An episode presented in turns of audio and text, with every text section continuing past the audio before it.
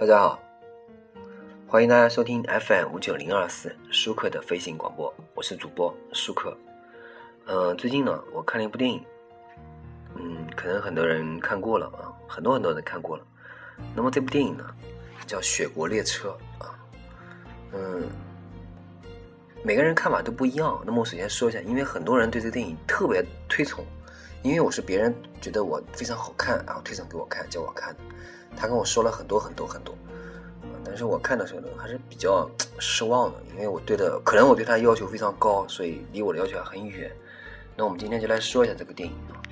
因为这个电影呢，当时看完这个电影以后，我觉得有点类似于我当时，因为这个电影导演是朴赞玉啊，呃，不是朴赞玉，是奉俊昊啊，不好意思，搞错了啊，奉俊昊。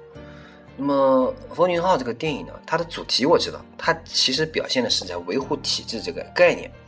但是啊，呃，因为这个这个《风云号》这个导演呢，他很多电影非常非常精彩，呃，但是呢，他喜欢将一些复杂的伦理道德、这个命运困境啊，这个融入进这个惊悚题材的商业片外壳里面，他喜欢这样干啊。但是呢，呃，怎么说呢？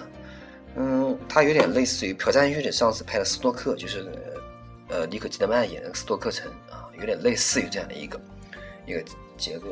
怎么说呢？就是西方文化的东西啊，不是东方导演能够轻易玩得起来的东西。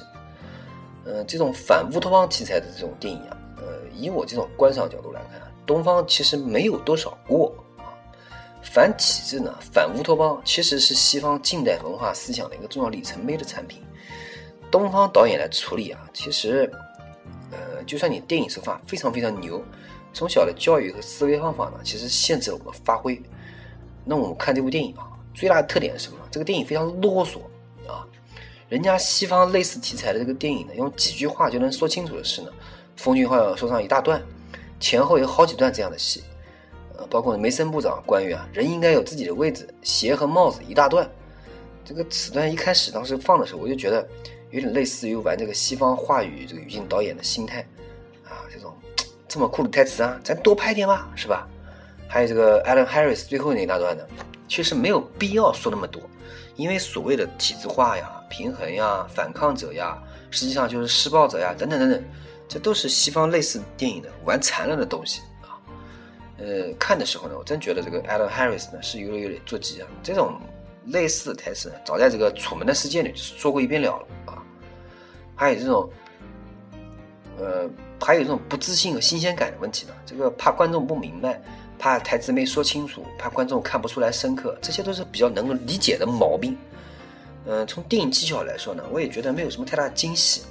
包括一个杀人之前弄条鱼这个桥段，让你感觉真是为了设计而设计，耍酷专用的。运火那一段呢，充满了设计感，有点硬来的感觉啊。还有一群戴这个黑毛线帽子的打手。怎么说呢？一点都不酷。说真的，没有什么制造暴力机器的感觉。反正呢，动作场面也是习惯的强差强人意，这个习惯了。因为韩国电影都是这样，动作场面不咋地。呃，逻辑上啊，其实硬伤也比较多。始终不明白的就是一个，全世界的人都冻死了，那么环球一周的铁轨早就应该破败不堪，对不对？这十七年来为什么一点事都没有，对不对？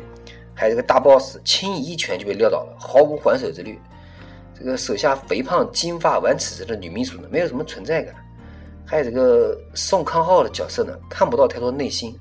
既然自己设计的这个火车系统，为啥通道门就用电线搞定，但出去的门非要用炸药呢？这个男主角最后目瞪口呆呢，有一点点没到位啊，也是白瞎了这个男主角。男主角大家知道，演美国队长的啊，长得非常帅啊。还有好莱坞这种拿手好戏的这种小人物出彩啊，这种特点，此片好像就没有。小人物真就成了小人物，这个剧本呢，在很多地方呢出现问题，是存在问题的。也许我们对好莱坞的这种叙事啊，还有世界观呢非常熟悉，其实我们看了多也就火眼金睛了。我当时看的时候在想，这个洛南拍会怎么样？马丁拍会怎么样？斯科特会拍怎么样？芬奇拍会怎么样？啊，如果说好莱坞导演拍东方文化的浮光月影得不到精髓，那还有理由相信啊。那么，东方导演去拍西方文化电影呢？即使贵为这个奉俊昊和朴这个朴赞玉啊，也不能创造奇迹。呃，目前为止，唯一能两边东西文化都横跨的呢，也只有黑泽明了啊。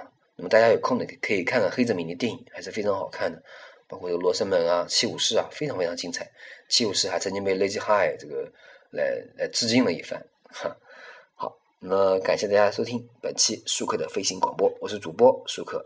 我们评价了一下《雪国列车》，欢迎大家与我私信交流，谢谢大家。